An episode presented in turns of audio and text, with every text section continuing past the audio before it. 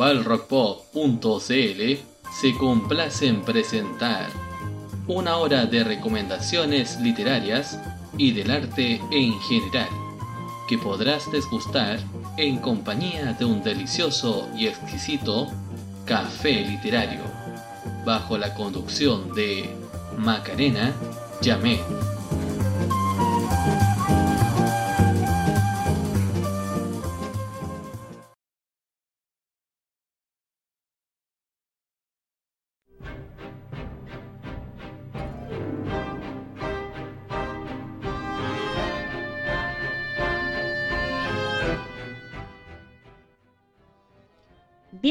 Y bienvenidos todos a un nuevo capítulo de Café Literario. En esta oportunidad vamos a hablar un poquito del terror, pero de buena forma obviamente para celebrar este nuevo Halloween. Los orígenes de esta fiesta son eh, celtas. Ya los antiguos pueblos celtas realizaban una ceremonia para conmemorar el final de las cosechas y el final del verano también, conocida como Samhain, ya que el significado etimológico de esta fiesta es el final del verano. Esto es porque eh, durante esta celebración despedían al dios Lujo, que es el dios del sol. Los celtas habitaban en diversas regiones de Irlanda, Inglaterra, Escocia y Francia. Ya, esos eran como los lugares donde ellos estaban. Ahora, esta festividad eh, marcaba el momento en que los días se iban haciendo más cortos y por supuesto que las noches más largas. Es lo que se conoce como el solsticio de invierno, que nosotros lo tenemos eh, como celebración en los meses de junio, julio, y en el hemisferio norte es en estas fechas que estamos ahora. Los celtas, al igual que muchas culturas prehispánicas, creían que en el Samaín los espíritus de los muertos regresaban, ¿cierto?, a visitarnos a nosotros los mortales, algo como parecía a lo que sucede en la cultura de México también. Y esto también celebra el Año Nuevo Celta, ¿ya? Como ocurre en el mes de julio con el Año Nuevo Mapuche, ¿ya? Em, el Año Nuevo Céltico entonces concluía el 31 de octubre en el otoño también y la característica principal de estas fechas era la caída de las hojas. Para ello significaba el fin de la muerte o el inicio también de una nueva vida. Y esta enseñanza se propagó a través de los años y a través de las diversas generaciones que han ido pasando. La costumbre cuál era? Dejar comida, dulces afuera de la casa a manera de ofrendas a estos seres. También les ponían lámparas para iluminar el camino de los muertos y encontrar el camino hacia la luz y de descanso junto al dios Luz. Entonces, el 31 de octubre por la noche, en los países de la cultura anglosajona o de herencia celta, se celebra esta fiesta, que es la de todos los santos, con toda una escenografía para poder recordar a sus ancestros. ¿Ya? Ahora, cuando esto ya se cristianiza, cristianizó un poco, ahí cambió ya hacer esta festividad de, de todos los santos. ¿ya? Y eso es lo que nosotros conocemos como el día de hoy. Pero también existen otras, otras tradiciones que eh, lo ven como eh, Noche de Brujas, ¿ya? Así, como un icono cultural y que ha sido exportado a todo el mundo. Y esto sería el caso, ¿cierto?, de Estados Unidos. Ya al caer la noche, las calles y ciudades se llenan de niños disfrazados em, para pedir dulce. ¿ya?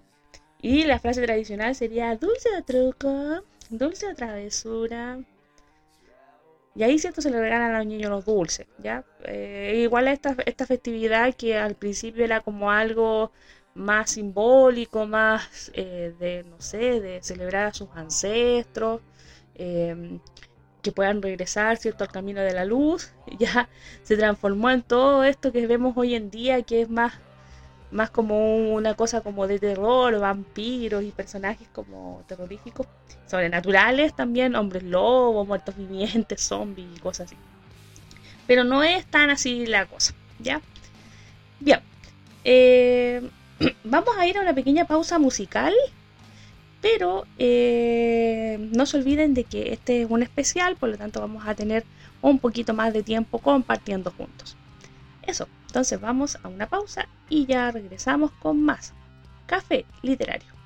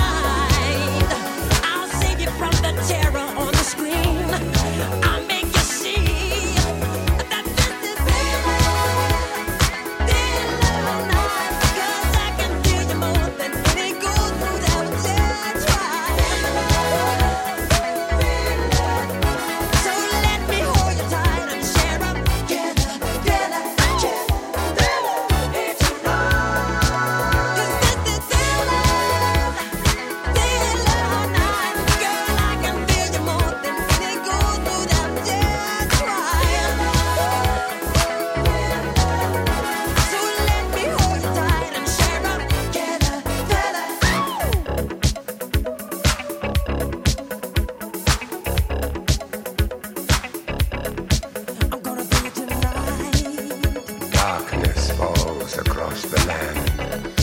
The midnight hour is close at hand. Creatures crawl in search of blood to terrorize your neighborhood. And whosoever shall be found without the soul for getting down must stand and face the hounds of hell and rot inside a corpse's shell.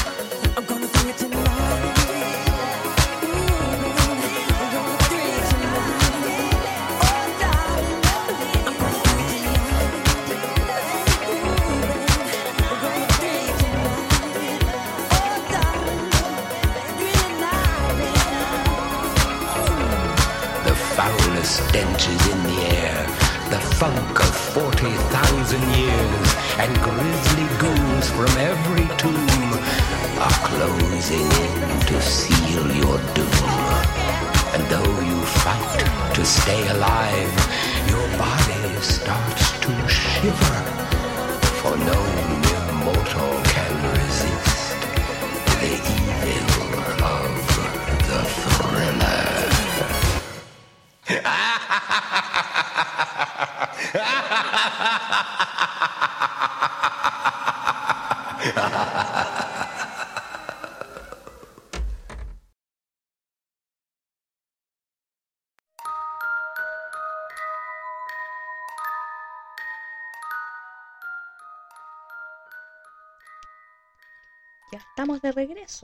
en Café Literario. Para ir ambientando un poco el, el clima, vamos a tener un pequeño relato. Esto es Golpes en el coche.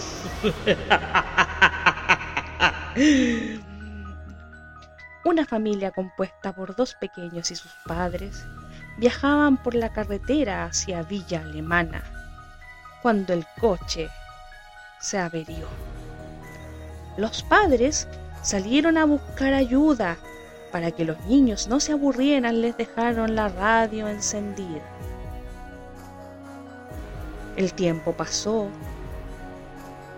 y pasó y los padres seguían sin volver.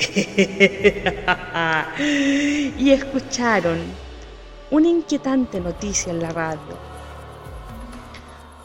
Un asesino muy peligroso se había escapado del centro penitenciario de Villa Alemana y pedían que se extremaran las precauciones. Las horas pasaban y los padres de los niños no regresaban. Pronto se escuchaban golpes en las cabezas.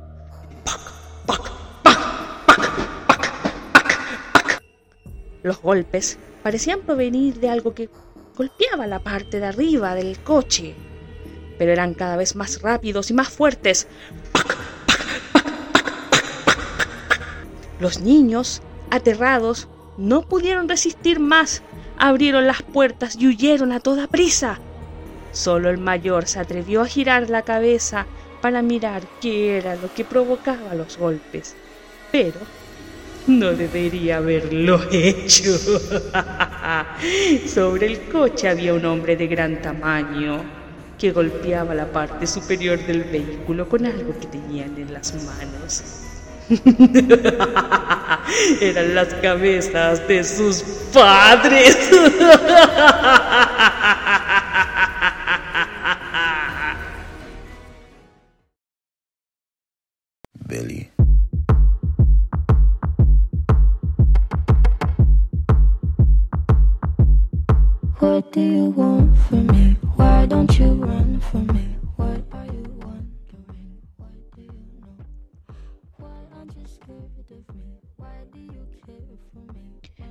Hola, ¿qué tal? Ya estamos de regreso aquí con Café Literario. Una amiga de nosotros, Angélica Arias, quiere compartir lo que piensa acerca de algunos libros y quiere recomendar a sus autores favoritos de terror. Así que voy a buscar en el WhatsApp el audio y después continuamos con más Café Literario. Hola, Café Literario, soy una fiel seguidora de ustedes de Villa Alemana. Eh, también soy una gran fan de Stephen King. Mi nombre es Angélica Arias y les quiero comentar un poco de él, de mi autor favorito. él ha escrito tantas novelas que es difícil acordarse de todas ellas.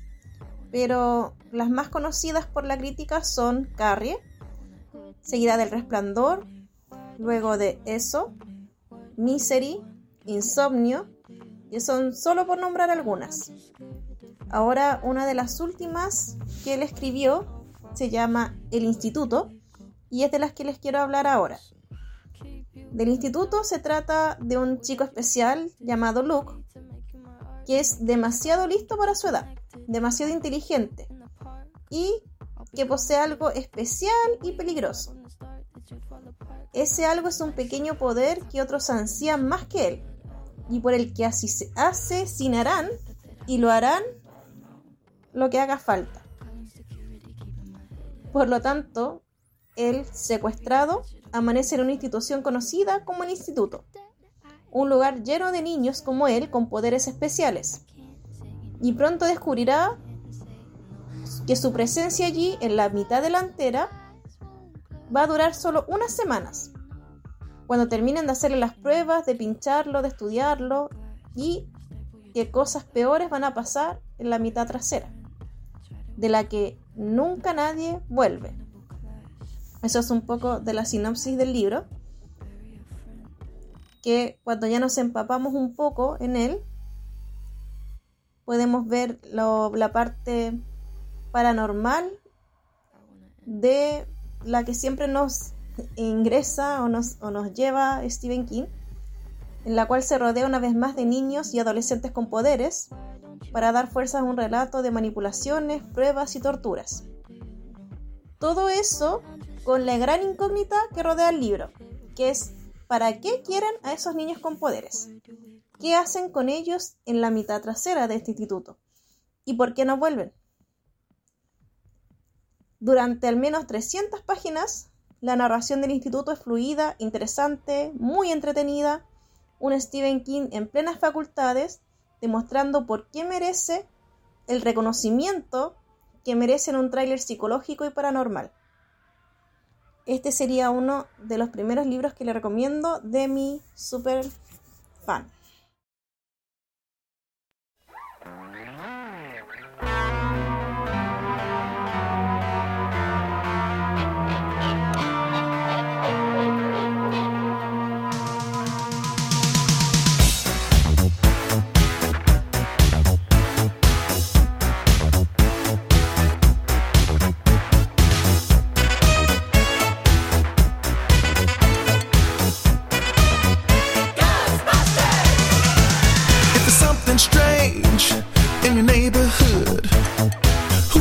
You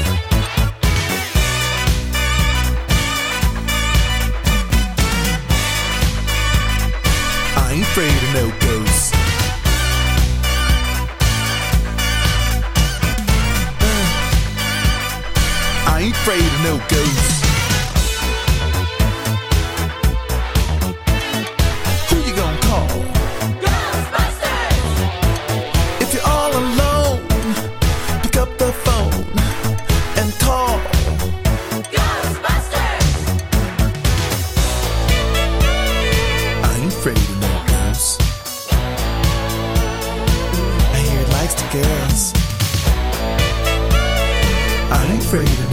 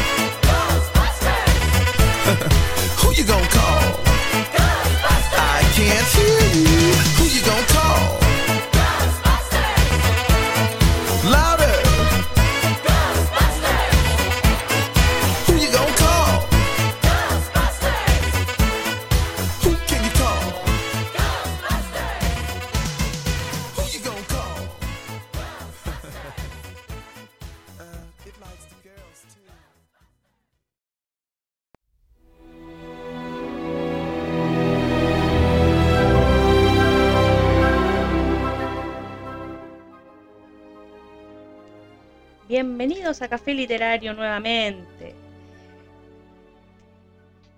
Es difícil poder eh, hablar sobre un género que particularmente a mí literariamente no me no es mi favorito. De hecho, yo tengo muchos problemas con respecto al, al- terror en sí mismo.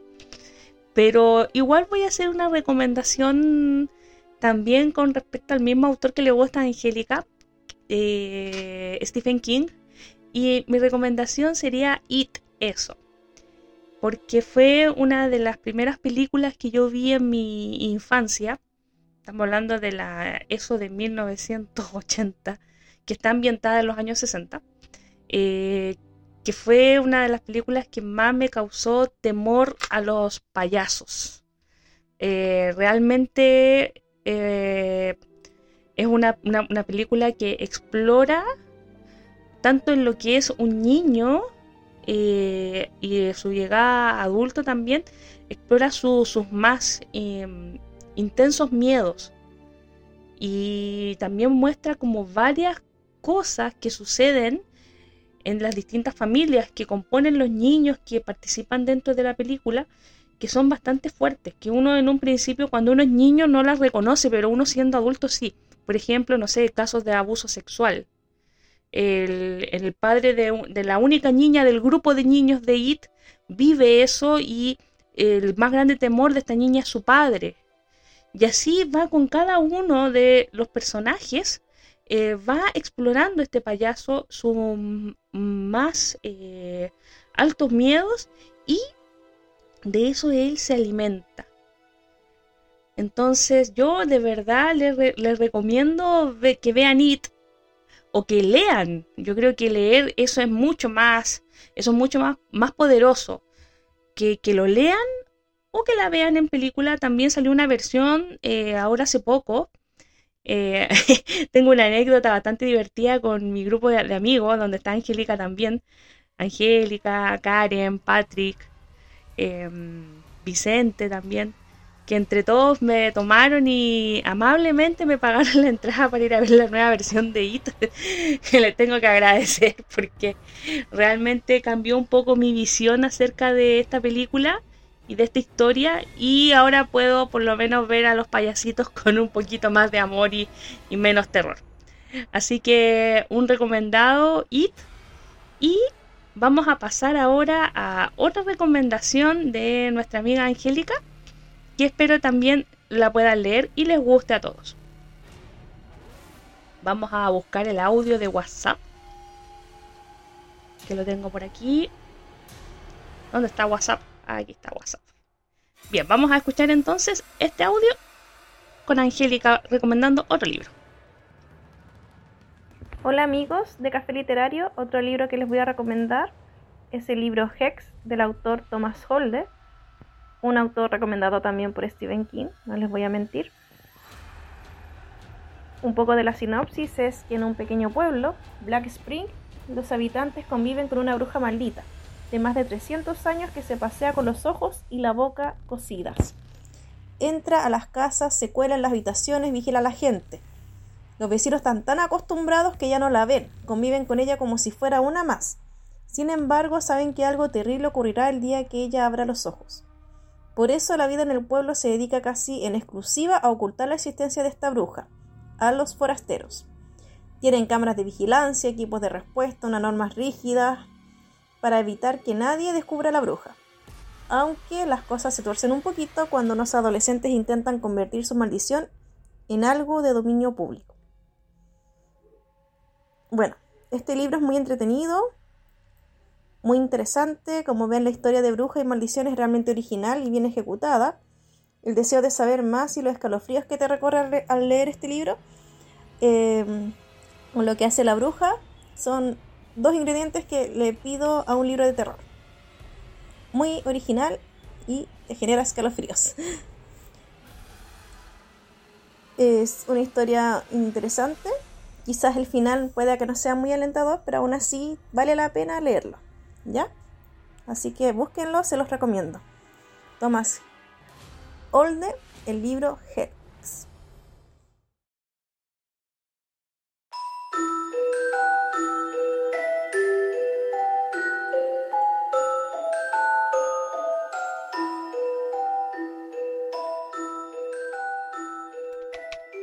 Y ya estamos de regreso aquí en Café Literario. Otro libro que no puede dejar de estar en Halloween, por supuesto, es Harry Potter, toda la saga de Harry Potter. ¿Y por qué Halloween es tan importante en, en Harry Potter? Porque justamente un 31 de 31, ¿cierto? De octubre, mm, Lord Voldemort mata a los padres de Harry. Y comienza la leyenda del niño que vivió. Comienza esta leyenda del niño que vivió. Entonces, eh, obviamente que vale la pena recordarlo.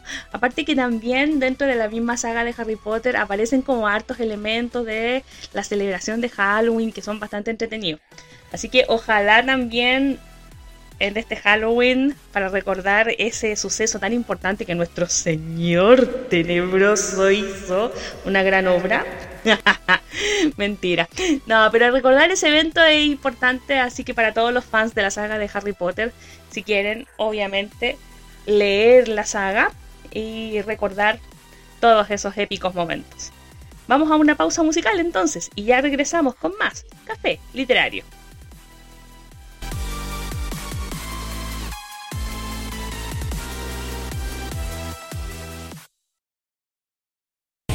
Hay una biblioteca pública con lo que tú necesitas. Capacitación gratuita en computación, uso libre de computadores conectados a Internet y servicio Wi-Fi, préstamo de libros a domicilio, salas de lectura, actividades culturales y mucho más. Las bibliotecas públicas son un espacio gratuito de aprendizaje y entretención. Consulta por tu biblioteca pública más cercana en cualquier oficina de información municipal o visita www.bibliotecaspublicas.cl. Una invitación del Sistema Nacional de Bibliotecas Públicas y el programa Biblioredes.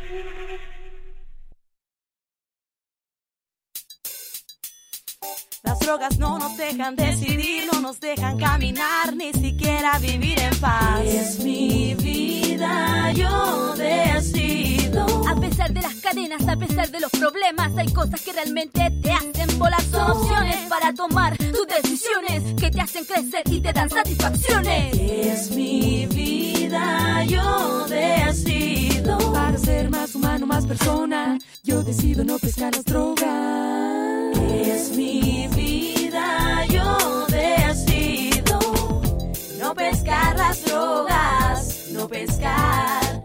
Un mensaje de CONACE e Instituto Nacional de la Juventud.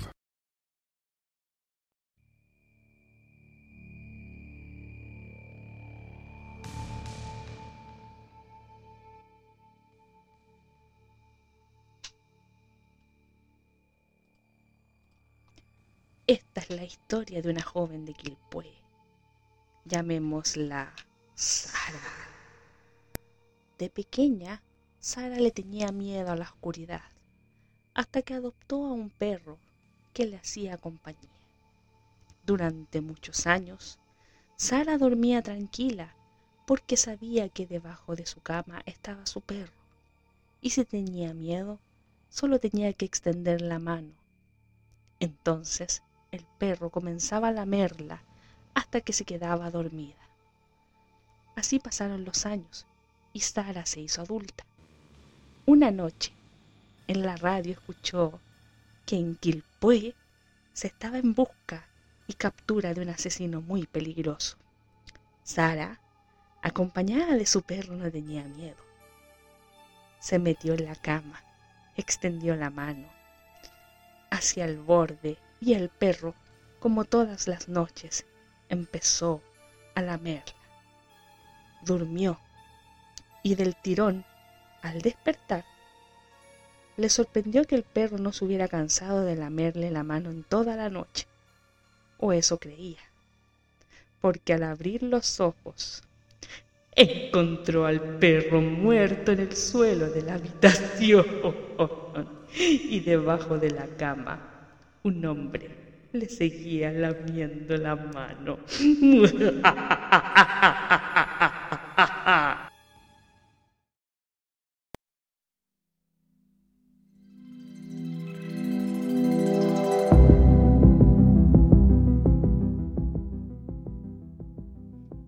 Y ya estamos de regreso acá en Café Literario.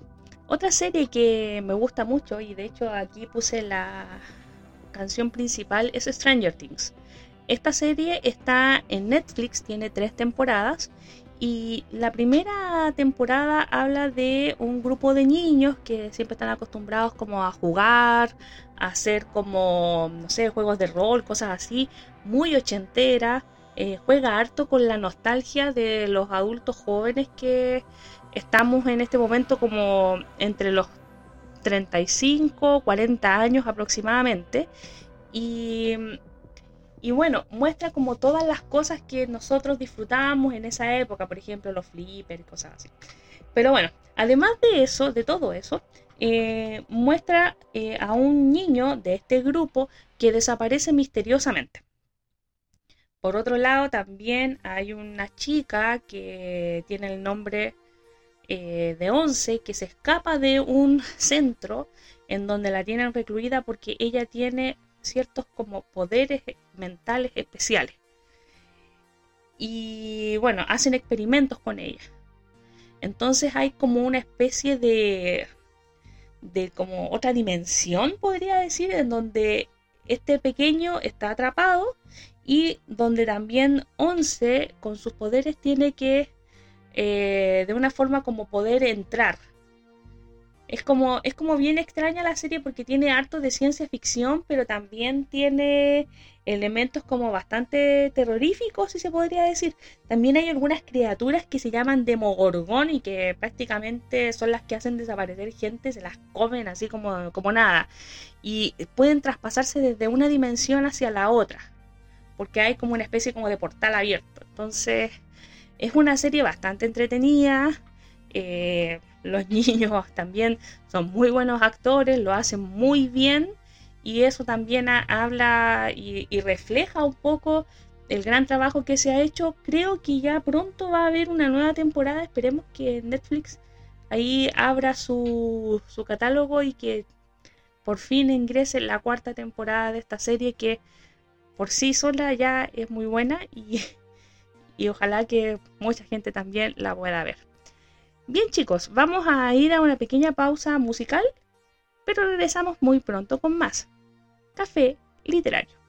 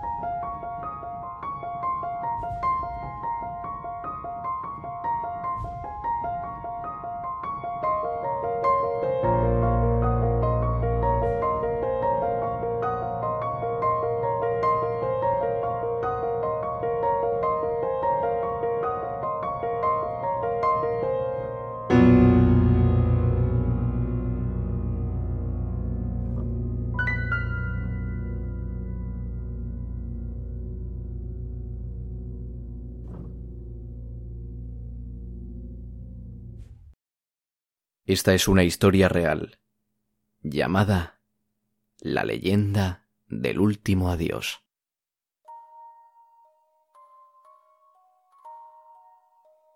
Toda mi historia ocurrió en el año 1991. Por aquel entonces tenía 20 años para 21. Mi abuela, que vivía con nosotros, se rompió la cadera al caerse de una silla.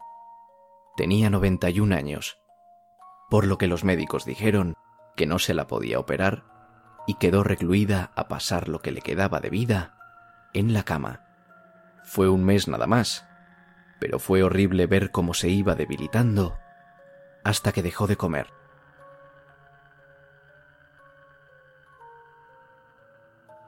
En una de las conversaciones que tuvimos, cuando aún hablaba, me dijo que se estaba muriendo. A lo que yo contesté, aún te queda mucho tiempo para estar con nosotros. Y además, tienes que estar en mi cumpleaños, el 15 de marzo. Dios te oiga. Me contestó.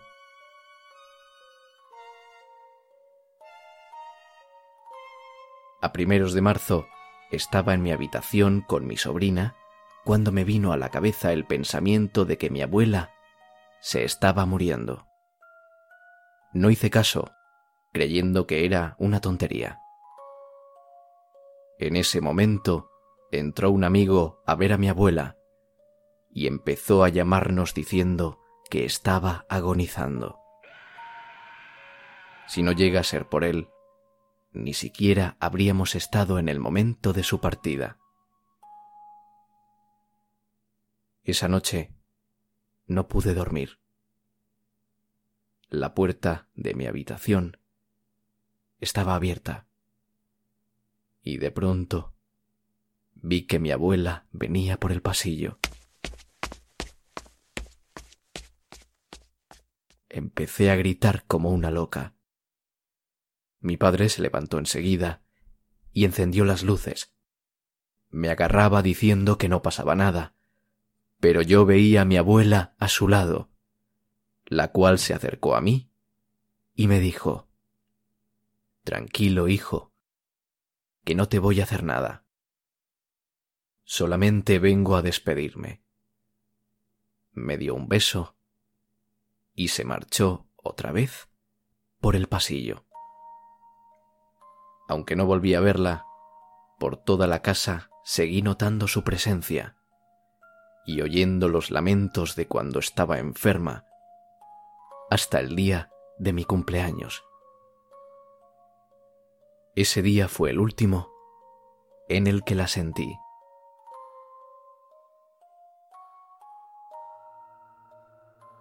Cuando me ocurrió todo esto, casi caigo en una depresión, pues tenía sentimientos contradictorios, ya que quería mucho a mi abuela. Sin embargo, la rechacé cuando vino a despedirse de mí, y sentía pánico cada vez que notaba su presencia u oía su voz. Logré superarlo gracias a una compañera del trabajo que conoce todos estos fenómenos y que me hizo comprender que mi abuela entendía el terror que yo sentía.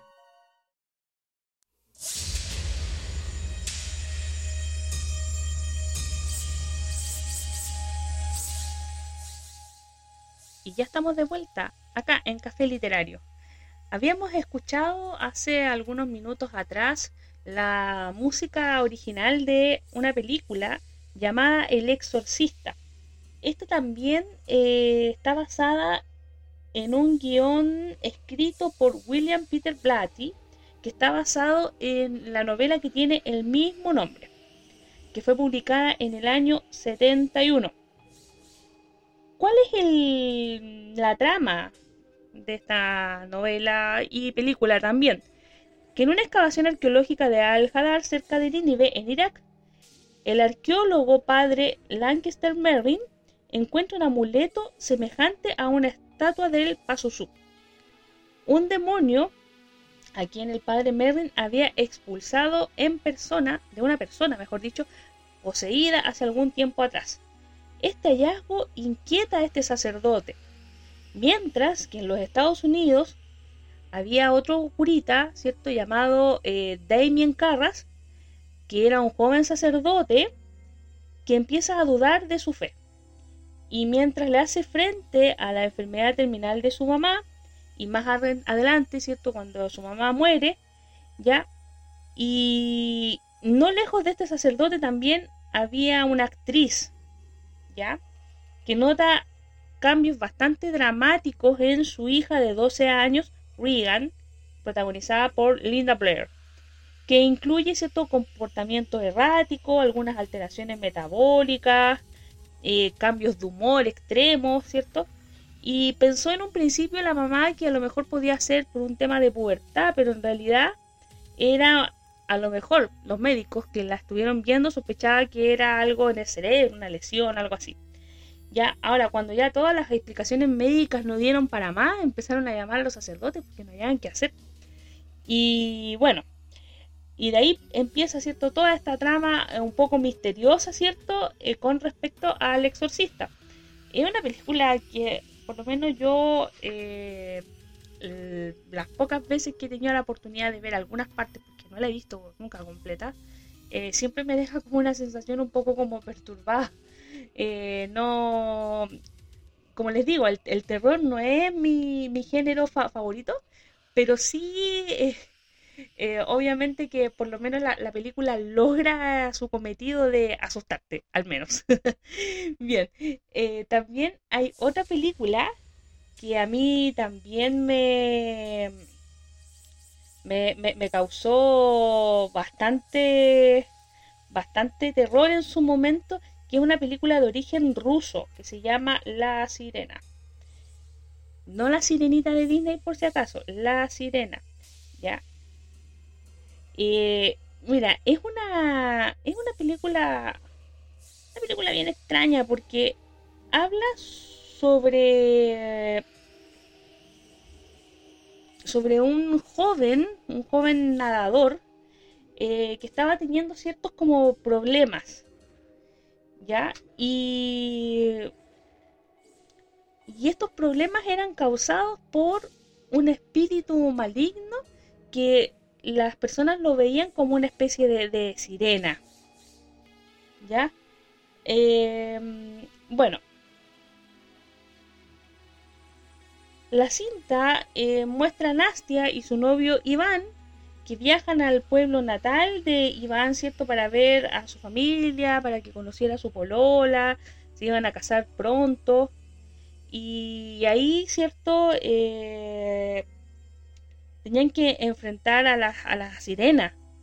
Y esta sirena era una novia que algunos como ancestros de este chico que se llama Iván, que físicamente eran exactamente iguales a este ancestro, eh, se iba, había pololeado con esta chica sirena y, y como que en un momento él la rechazó y se casó con otra.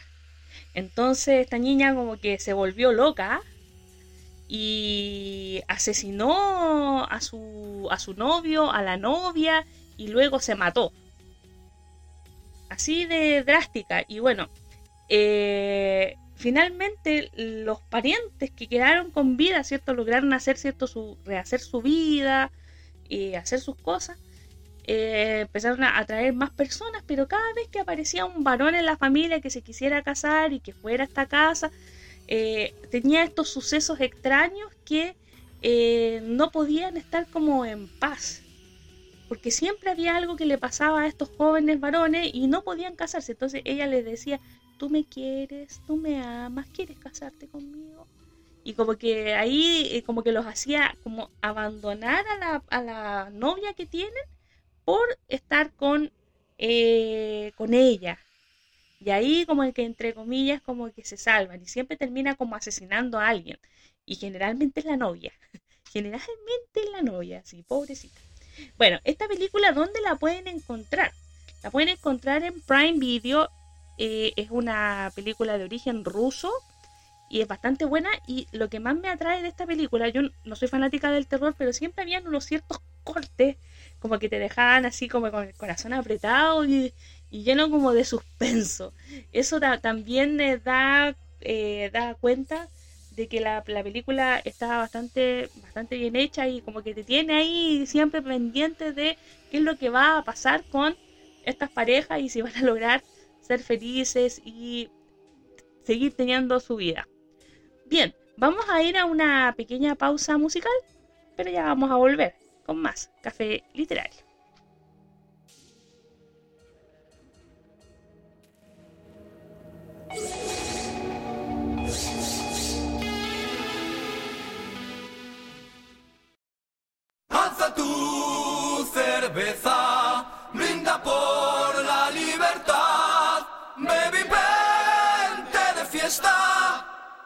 infierno es este bar.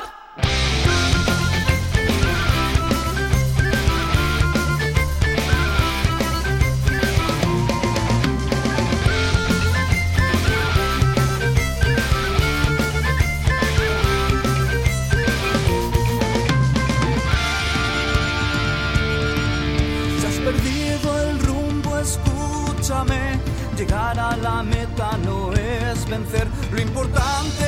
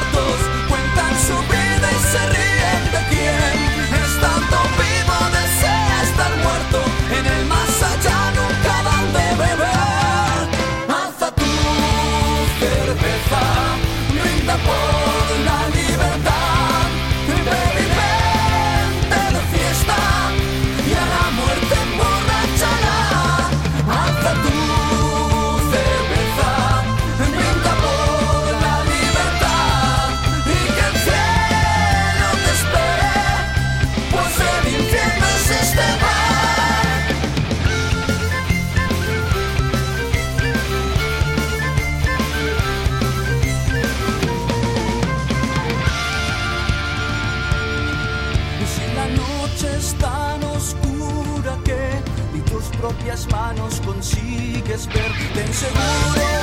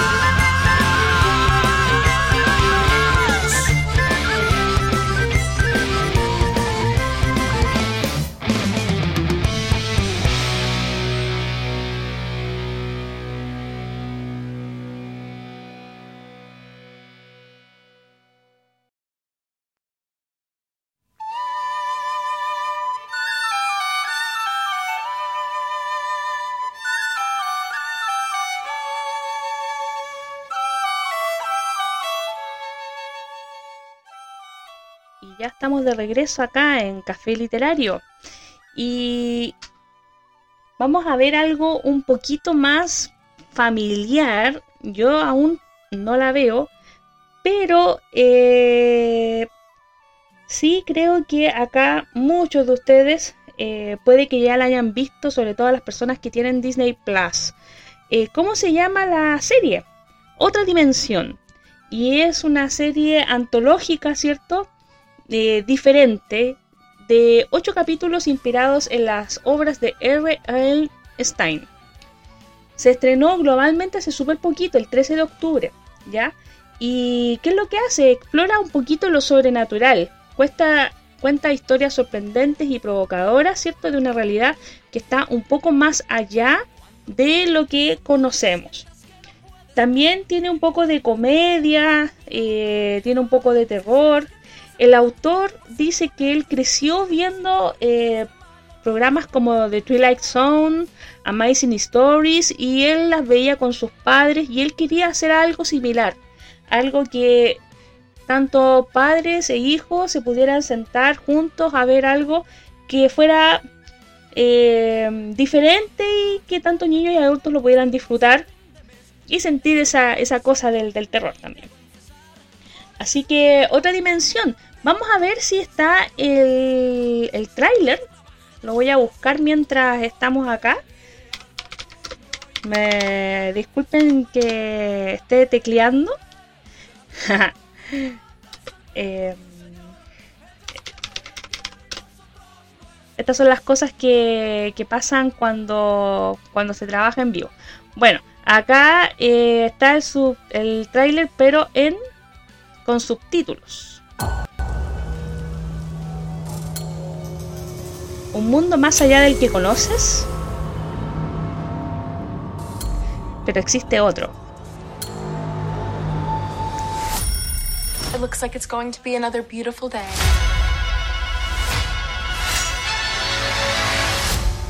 Llegan ocho historias únicas. Are you crazy? You can't bring wands to school. Bye. The young mind's a sponge. We just give them a little squeeze.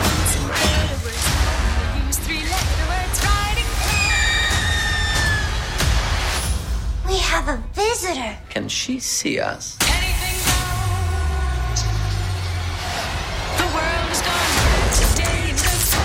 These girls had no regard for the rules.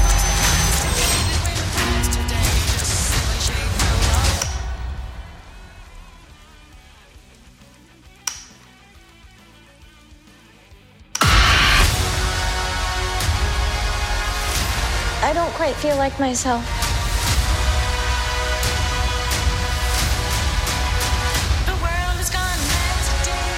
Trust no one.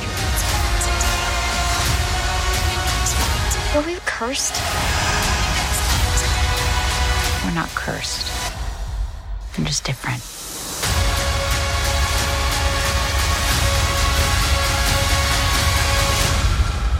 We are gonna have such a wonderful time together. Yay! Just beyond.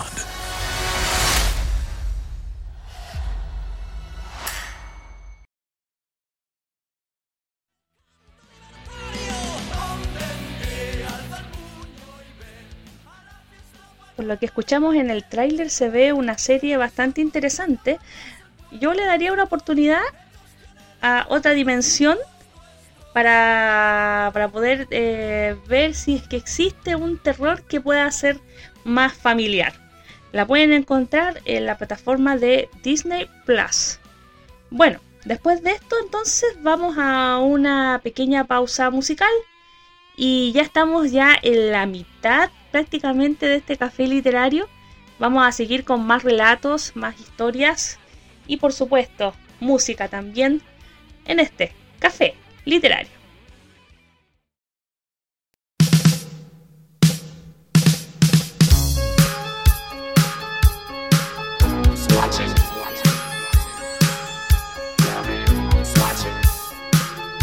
watching.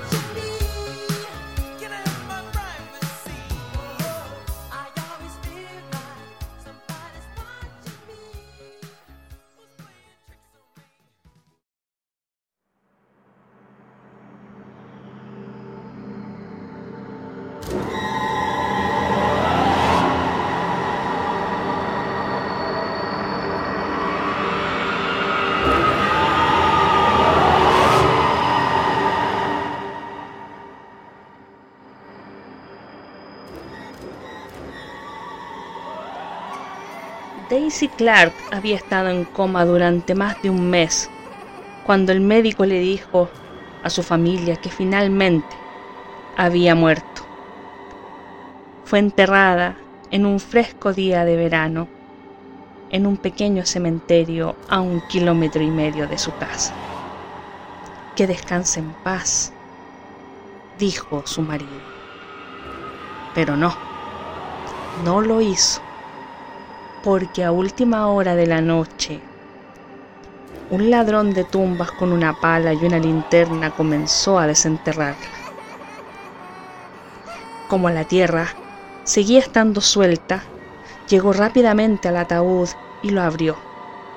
Su presentimiento era cierto. Daisy había sido enterrada portando dos valiosos anillos el de bodas con un diamante y otro con un rubí que brillaba como si estuviera vivo. El ladrón se arrodilló y extendió sus manos dentro del ataúd para arrebatar los anillos, pero estaban tan adheridos a los dedos que decidió que la única manera de hacerse con ellos era cortando cada dedo con un cuchillo. Pero cuando cortó el dedo con la alianza, este comenzó a sangrar. Y Daisy Clark comenzó a moverse. Y de repente se sentó. Y aterrorizado, el ladrón se puso de pie y se golpeó con la linterna y esta luz se apagó. Podía oír a Daisy salir de su tumba y pasar junto a él en la oscuridad.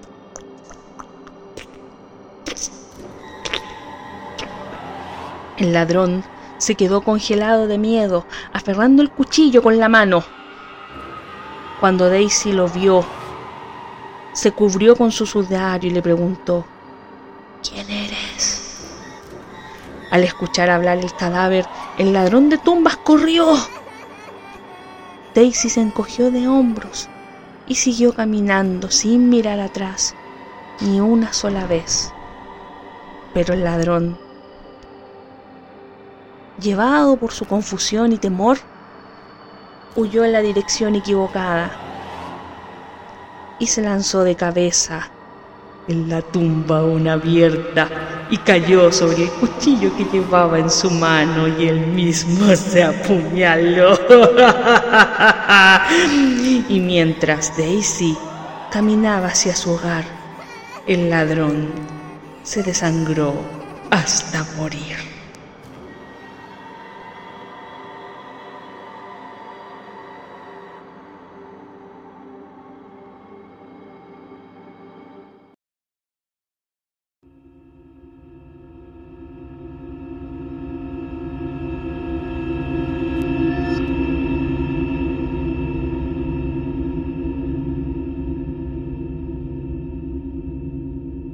Gato negro. gato negro. Un relato de Edgar Allan Poe. Edgar Allan Poe. Narrado por Joan Mora. Por Joan Mora.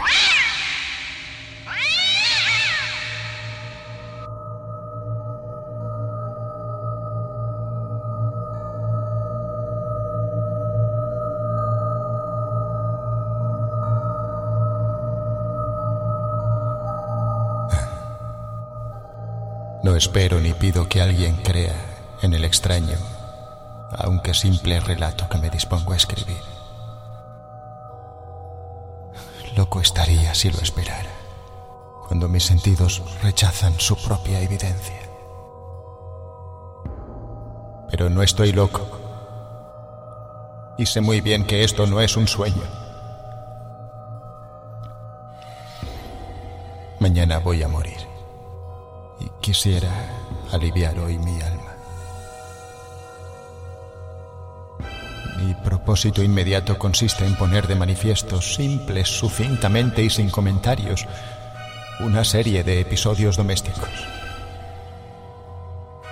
Las consecuencias de esos episodios me han aterrorizado, me han torturado y por fin me han destruido pero no intentaré explicarlos. Si para mí han sido horribles, para otros resultarán menos espantosos que barrocos. Más adelante, tal vez, aparecerá alguien cuya inteligencia reduzca mis fantasmas a lugares comunes, una inteligencia más serena, más lógica y mucho menos excitable que la mía. Capaz de ver en las circunstancias que temerosamente describiré una vulgar sucesión de causas y efectos naturales. Desde la infancia me destaqué por la docilidad y bondad de mi carácter. La ternura que abrigaba mi corazón era tan grande que llegaba a convertirme en objeto de burla para mis compañeros. Me gustaban especialmente los animales y mi padre me permitía tener una gran variedad. Pasaba a su lado la mayor parte del tiempo y jamás me sentía más feliz que cuando les daba de comer y los acariciaba. Este rasgo de mi carácter creció conmigo y cuando llegué a la virilidad, se convirtió en una de mis principales fuentes de placer. Aquellos que alguna vez han experimentado cariño hacia un perro fiel y sagaz, no necesitan que me molesten explicarles la naturaleza o la intensidad de la retribución que recibía. Hay algo en el generoso y abnegado amor de un animal que, que llega directamente al corazón de aquel que con frecuencia ha probado la falsa amistad y la frágil fidelidad del hombre. Me casé joven y tuve la alegría de que mi esposa compartiera mis preferencias. Al observar mi gusto por los animales domésticos no perdía oportunidad de procurarme los más agradables de entre ellos. Teníamos pájaros, peces de colores, un hermoso perro, conejos, un monito y un gato. Este último era un animal de notable tamaño y hermosura, completamente negro y de una sagacidad asombrosa. Al referirse a su inteligencia, mi mujer, que en el fondo era un poco supersticiosa, aludía con frecuencia a la antigua creencia popular de que todos los gatos negros son brujas metamorfoseadas. No quiero decir que lo creyera seriamente y solo menciono la cosa porque acabo de recordarla. Plutón, tal era el nombre del gato, se había convertido en mi favorito y mi camarada. Yo solo le daba de comer y él me seguía por todas partes en la casa. Me costaba mucho impedir que anduviera tras de mí en la calle. Nuestra amistad duró así varios años, en el curso de los cuales enrojezco al confesarlo. Mi temperamento y mi carácter se alteraron radicalmente por culpa del demonio. Día a día me fui volviendo más melancólico, irritable e indiferente hacia los sentimientos ajenos. Llegué incluso a hablar descomedidamente a mi mujer y, y terminé por infligirle violencias personales. Mis favoritos, claro está, sintieron igualmente el cambio de mi carácter. No solo los descuidaba, sino que llegué a hacerles daño. Hacia Plutón, sin embargo, conservé suficiente consideración como para abstenerme de maltratarlo, cosa que hacía con los conejos, el mono y hasta el perro cuando, por casualidad o movidos por el afecto, se cruzaban en mi camino. Mi enfermedad, empero, se agravaba, pues... ¿Qué enfermedad es comparable al alcohol? Y finalmente el mismo Plutón, que ya estaba viejo y por tanto algo enojadizo, empezó a sufrir las consecuencias de mi mal humor. Una noche en que volvía a casa completamente embriagado, después de una de mis últimas correrías por la ciudad, me pareció que el gato evitaba mi presencia.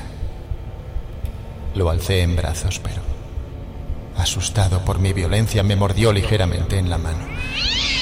Al punto se apoderó de mí una furia demoníaca y ya no supe lo que hacía. Fue como si la raíz de mi alma se separara de golpe de mi cuerpo. Una maldad más que diabólica, alimentada por la ginebra, estremeció cada fibra de mi ser. Sacando del bolsillo del chaleco un cortaplumas, lo abrí mientras sujetaba al pobre animal por el pescuezo y, y, y deliberadamente le hice saltar un ojo.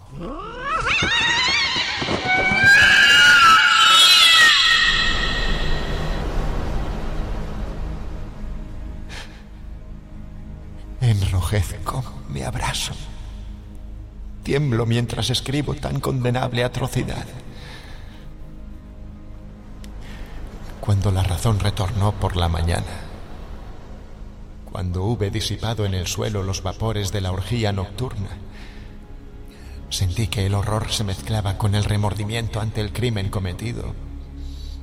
Pero mi sentimiento era débil y ambiguo. No, no alcanzaba a interesar al alma. Una vez más me hundí en los excesos y pronto ahogué en vino los recuerdos de lo sucedido. El gato, entre tanto, mejoraba poco a poco. Cierto que la órbita donde faltaba el ojo presentaba un horrible aspecto, pero el animal no parecía sufrir ya. Se paseaba como de costumbre por la casa, aunque, como es de imaginar, huía aterrorizado al verme. Me quedaba aún bastante de mi antigua manera de ser para sentirme agraviado por la evidente antipatía de un animal que alguna vez me había querido tanto. Pero ese sentimiento no tardó en ceder paso a la irritación. Y entonces, para mi caída final e irrevocable, se presentó el espíritu de la perversidad. La filosofía no tiene en cuenta este espíritu y sin embargo, tan seguro estoy de que mi alma existe como de que la perversidad es uno de los impulsos primordiales del corazón humano, una de las facultades primarias indivisibles, uno de esos sentimientos que dirigen el carácter del hombre. ¿Quién no se ha sorprendido a sí mismo cien veces en momentos en que cometía una acción tonta o malvada por la simple razón de que no debía cometerla? No hay en nosotros una tendencia permanente que enfrenta descaradamente al buen sentido, una, una tendencia a transgredir lo que constituye la ley por el solo hecho de serlo. Este espíritu de perversidad se presentó, como he dicho, en mi caída final. Y el insondable anhelo que tenía mi alma de vejarse a sí misma, de violentar su propia naturaleza, de hacer mal por el mal mismo, me incitó a continuar y finalmente a consumar el suplicio que había infligido a la inocente bestia.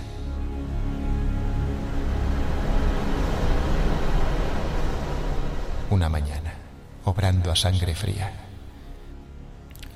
le pasé un lazo por el pescuezo y lo ahorqué en la rama de un árbol. Lo ahorqué. Lo ahorqué.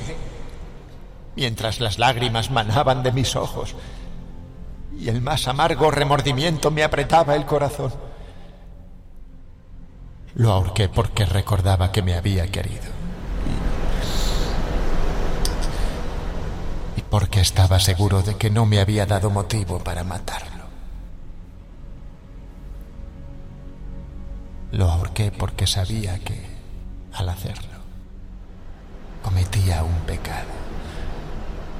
Un pecado mortal que comprometería mi alma hasta llevarla, si eso fuera posible, más allá del alcance de la infinita misericordia del Dios más misericordioso y más terrible. La noche de aquel mismo día en que cometí tan cruel acción, me despertaron gritos de incendio.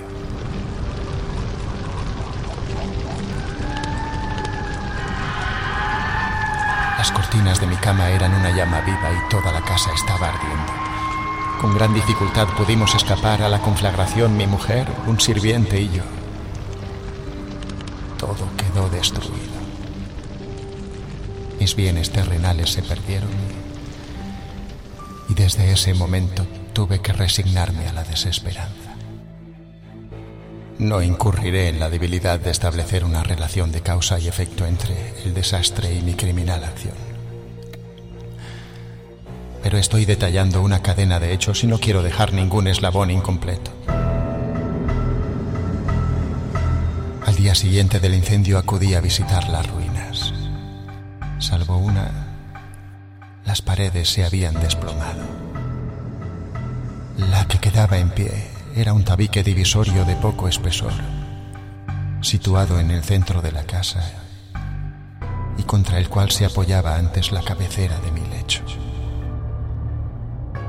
El enlucido había quedado a salvo de la acción del fuego, cosa que atribuía su reciente aplicación. Una densa muchedumbre habíase reunido frente a la pared y, y varias personas parecían examinar parte de la misma con gran atención y detalle. Las palabras extraño, curioso y otras similares excitaron mi curiosidad. Al aproximarme, vi en la blanca superficie, grabada como un bajo relieve, aparecía la imagen de un gigantesco gato.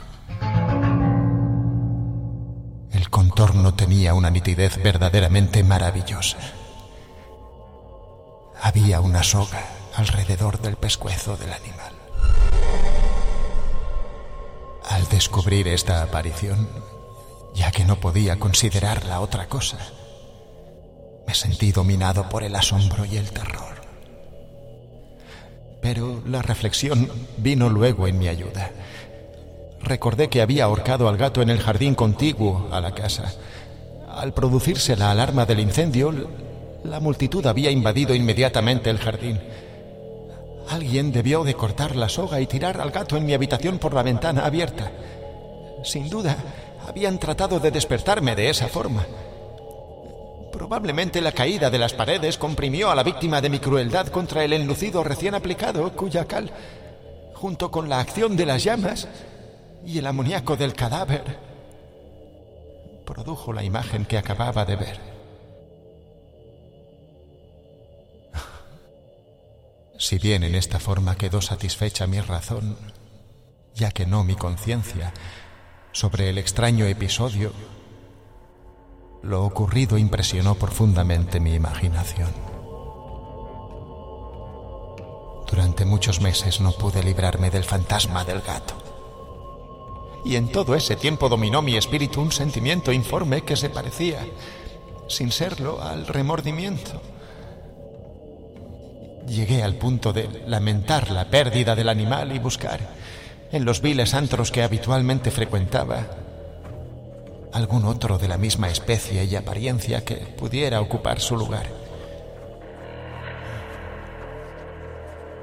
Una noche en que, borracho a medias, me hallaba en una taberna más que infame, reclamó mi atención algo negro posado sobre uno de los enormes toneles de Ginebra que constituían el principal moblaje del lugar. Durante algunos minutos había estado mirando dicho tonel y, y me sorprendió no haber advertido antes la presencia de la mancha negra en lo alto. Me aproximé y la toqué con la mano. Era un gato negro muy grande, tan grande como Plutón y absolutamente igual a este, salvo un detalle. Plutón no tenía el menor pelo blanco en el cuerpo, mientras este gato mostraba una vasta, aunque indefinida mancha blanca que le cubría casi todo el pecho. Al sentirse acariciado se enderezó prontamente, ronroneando con fuerza. Se frotó contra mi mano y pareció encantado de mis atenciones. Acababa, pues, de encontrar el animal que precisamente andaba buscando. De inmediato propuse su compra al tabernero, pero me contestó que el animal no era suyo y que jamás lo había visto antes ni sabía nada de él. Continué acariciando al gato. Y cuando me disponía a volver a casa, el animal pareció dispuesto a acompañarme. Le permití que lo hiciera, deteniéndome una y otra vez para inclinarme y acariciarlo. Cuando estuvo en casa se acostumbró a ella de inmediato y, y se convirtió en el gran favorito de mi mujer. Por mi parte, pronto sentí nacer en mí una antipatía natural hacia aquel animal. Era exactamente lo contrario de lo que había anticipado, pero sin que pudiera decir cómo ni por qué, su marcado cariño por mí me disgustaba y me fatigaba. Gradualmente, el sentimiento de disgusto y fatiga creció hasta alcanzar la amargura y el odio. Evitaba encontrarme con el animal. Un resto de vergüenza y el recuerdo de mi crueldad de antaño me, me vedaban maltratarlo. Durante algunas semanas me abstuve de pegarle o de hacerlo víctima de cualquier violencia, pero gradualmente, muy gradualmente, llegué a mirarlo con inexpresable odio y a huir en silencio de su detestable presencia como si fuera una emanación de la peste. Lo que, sin duda, contribuyó a aumentar mi odio fue descubrir a la mañana siguiente de haberlo traído a casa que aquel gato, igual que Plutón, era tuerto. Esa circunstancia fue precisamente la que lo hizo más grato a mi mujer, quien, como ya dije, poseía en alto grado esos sentimientos humanitarios que alguna vez habían sido mi rasgo definitivo y la fuente de mis placeres más simples y más puros. El cariño del gato por mí parecía aumentar en el mismo grado que mi aversión. Seguía mis pasos con una pertinencia que me costaría hacer entender al lector. Donde quiera que me sentara, venía a ovillarse bajo mi silla o saltaba a mis rodillas, prodigándome sus odiosas caricias. Si echaba a caminar, se metía entre mis pies, amenazando con hacerme caer, o, o bien clavaba sus largas y afiladas uñas en mis ropas, para poder trepar hasta mi pecho. En esos momentos, aunque ansiaba aniquilarlo de un solo golpe, me sentía paralizado por el recuerdo de mi primer crimen, pero sobre todo, quiero confesarlo ahora mismo, por un espantoso temor al animal. Aquel temor no era precisamente miedo de un mal físico y sin embargo me sería imposible definirlo de otra manera. Me siento casi avergonzado de reconocer. Sí, aún en esta celda de criminales me siento casi avergonzado de reconocer que el terror, el espanto que aquel animal me inspiraba, era intensificado por una de las más insensatas quimeras que sería dado concebir.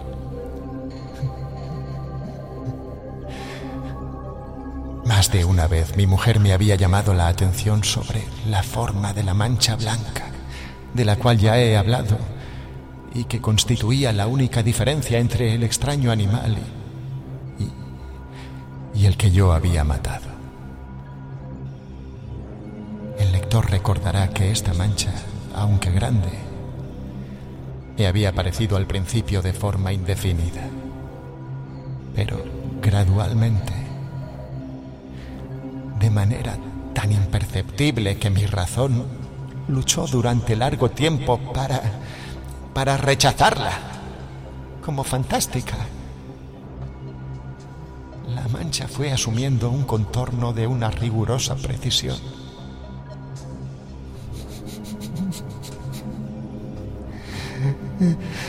Representaba ahora algo que me estremezco al nombrar y por ello Odiaba, temía y hubiera querido librarme del monstruo si hubiera sido capaz de atreverme.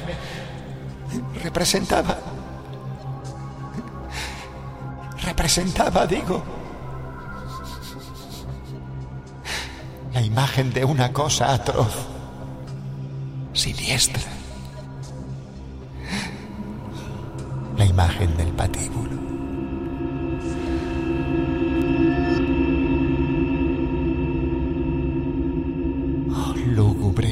Máquina del horror y del crimen, de la agonía y de la muerte.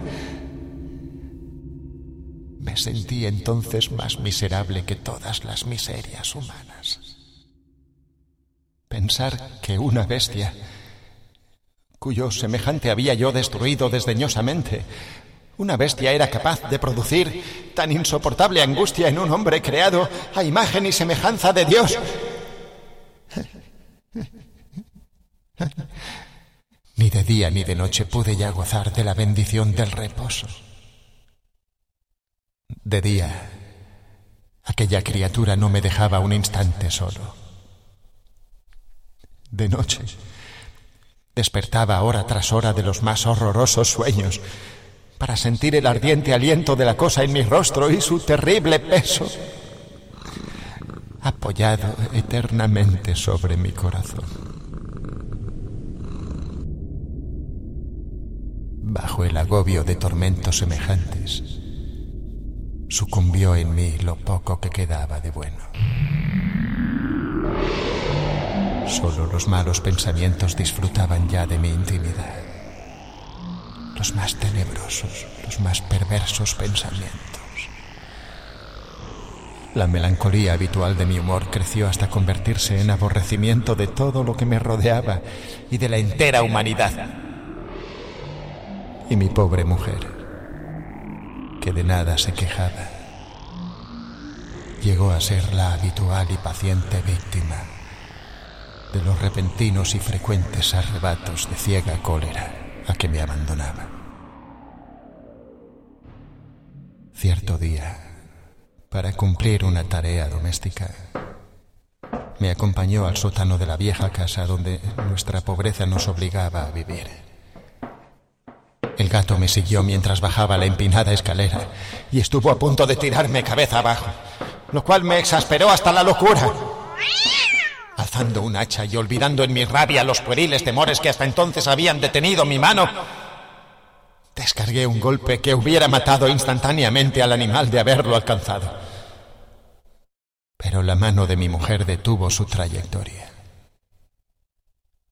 Entonces, llevado por su intervención a una rabia más que demoníaca, ¡Eres una idiota! ¡Te voy a matar! ¡Te voy a matar! me zafé de su abrazo y le hundí el hacha en la cabeza.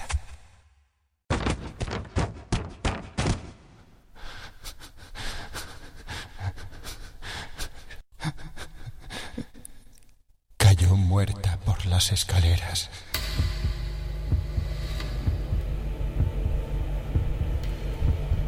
Cumplido ese espantoso asesinato, me entregué al punto y con toda sangre fría a la tarea de ocultar el cadáver.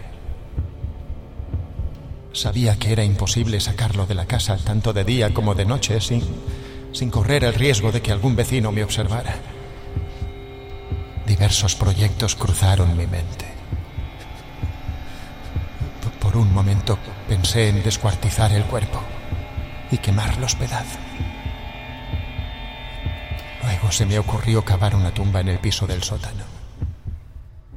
Pensé, pensé también si, si no convenía arrojar el cuerpo al pozo del patio o meterlo en algún cajón como, como si se tratara de una mercancía común y llamar a un mozo del cordel para que lo retirara de la casa. Pero al fin, al fin di con lo que me pareció el mejor expediente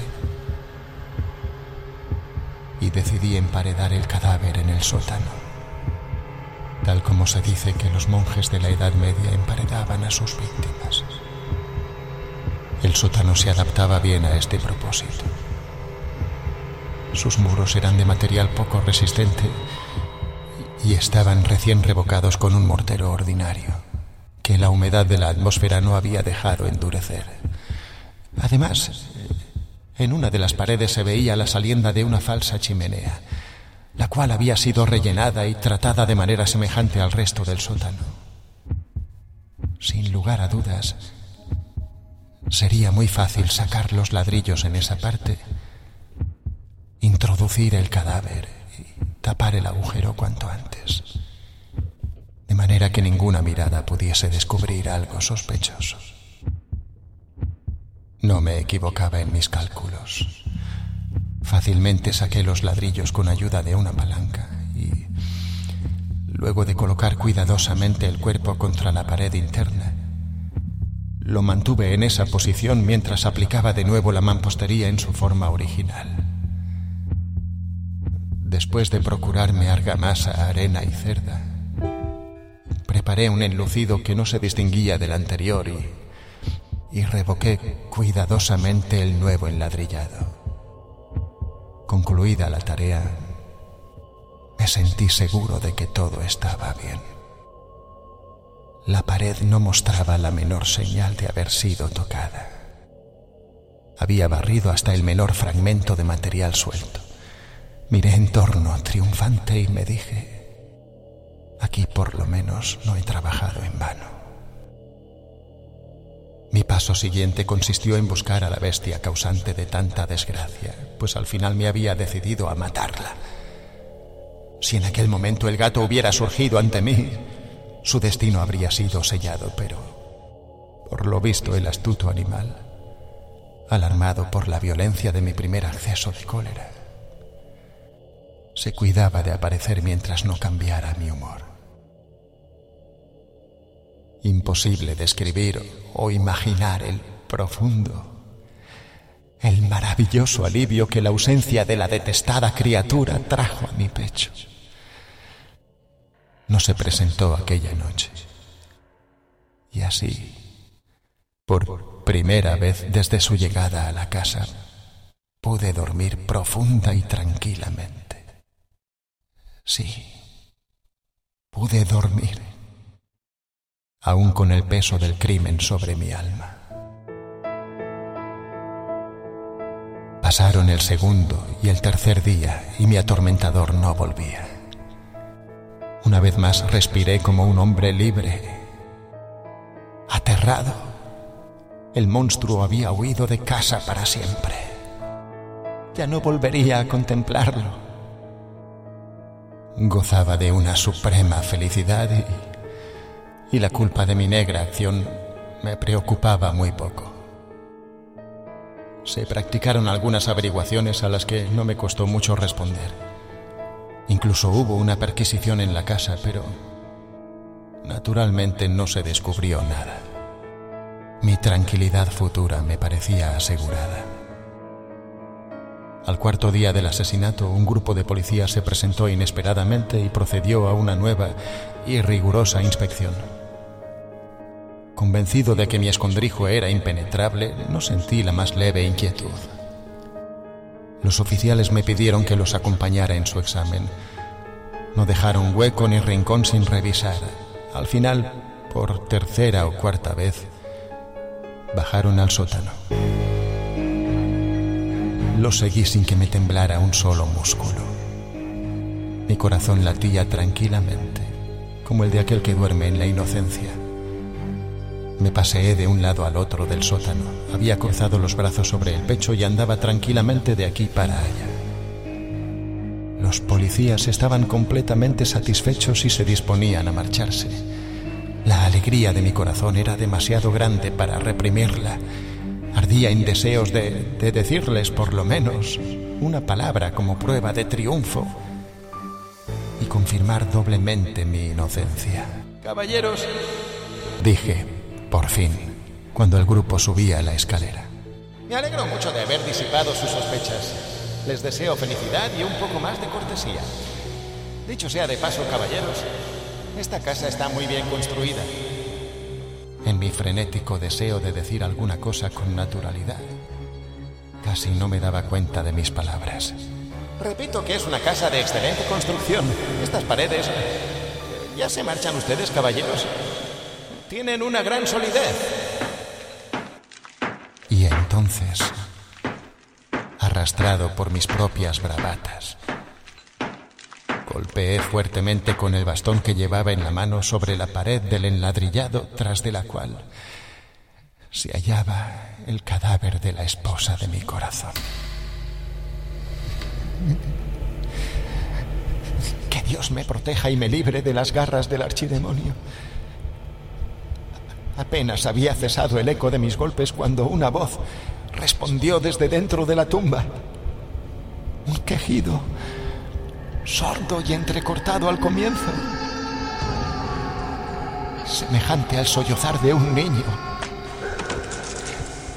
que luego creció rápidamente hasta convertirse en un largo, agudo y continuo alarido, anormal como inhumano. Un aullido, clamor de lamentación, mitad de horror, mitad de triunfo, como solo puede haber brotado en el infierno de la garganta de los condenados en su agonía y de los demonios exultantes en la condenación. Hablar de lo que pensé en ese momento sería locura. Presa de vértigo, fui tambaleándome hasta la pared opuesta. Por un instante, el grupo de hombres en la escalera quedó paralizado por el terror. Luego, una docena de robustos brazos atacaron la pared, que cayó de una pieza. El ya muy corrompido y manchado de sangre coagulada, apareció de pie ante los ojos de los espectadores. Sobre su cabeza, con la roja boca abierta y el único ojo como el fuego. Estaba agazapada la horrible bestia cuya astucia me había inducido al asesinato y cuya voz delatora me entregaba al verdugo.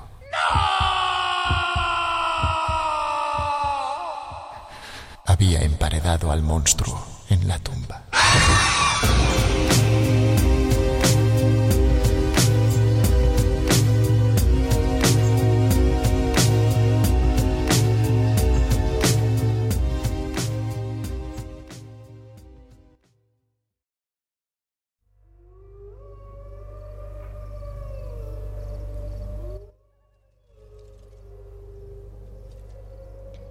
Bueno, bueno, y es así como ya estamos terminando este episodio de Café Literario, un poco diferente, un poco más tenebroso por esta celebración del Halloween.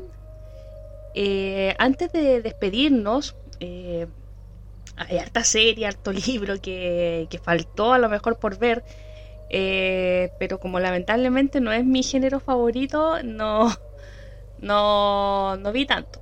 Pero sí hay algunas series como por ejemplo Chucky, el muñeco diabólico, que ahora en este minuto me parece que está en HBO Max.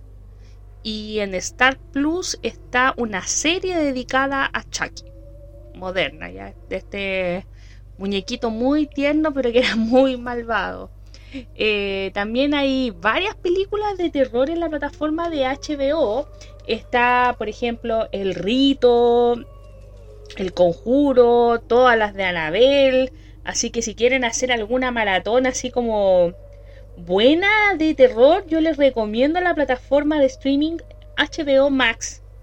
Y que ahora eh, estaba promocionando harto su, su, catálogo. También está Pesadilla, todas las de Freddy Krueger. Hay, hay varias películas que son bastante entretenidas y que eh, apelan un poco a esa, a esa cosa morba del, de, del terror. Y bueno, eh, antes de despedirme, sí necesito hacer un saludo muy especial a mi amiga Angélica de Color Colate, que muy gentilmente me brindó... Eh, una calabacita de Halloween con alfajores, dulces. No soy de hacer comerciales, pero sí Color Colate es un emprendimiento de mis amigos de Vía Alemana. Eh, muy rico y prepararon cosas para Halloween. Lamentablemente el episodio salió hoy, me hubiera gustado haberle hecho propaganda antes. Pero ojalá que las personas que estén escuchando y que vivan cerca de Villa Alemana, Quilpue, eh, vean sus productos que son muy ricos y también eh, bastante temáticos para toda ocasión. Y también quiero saludar a mi amiga Carolina Barrios. Ella es una amiga de la infancia que está de cumpleaños mañana. Así que le mando también un afectuoso saludo. Y bueno, nos vemos el próximo domingo en el mismo horario de siempre. Ahora sí que sí, desde las 9 hasta las 10 en un episodio nuevo más de Café Literario que tengan dulces o travesuras.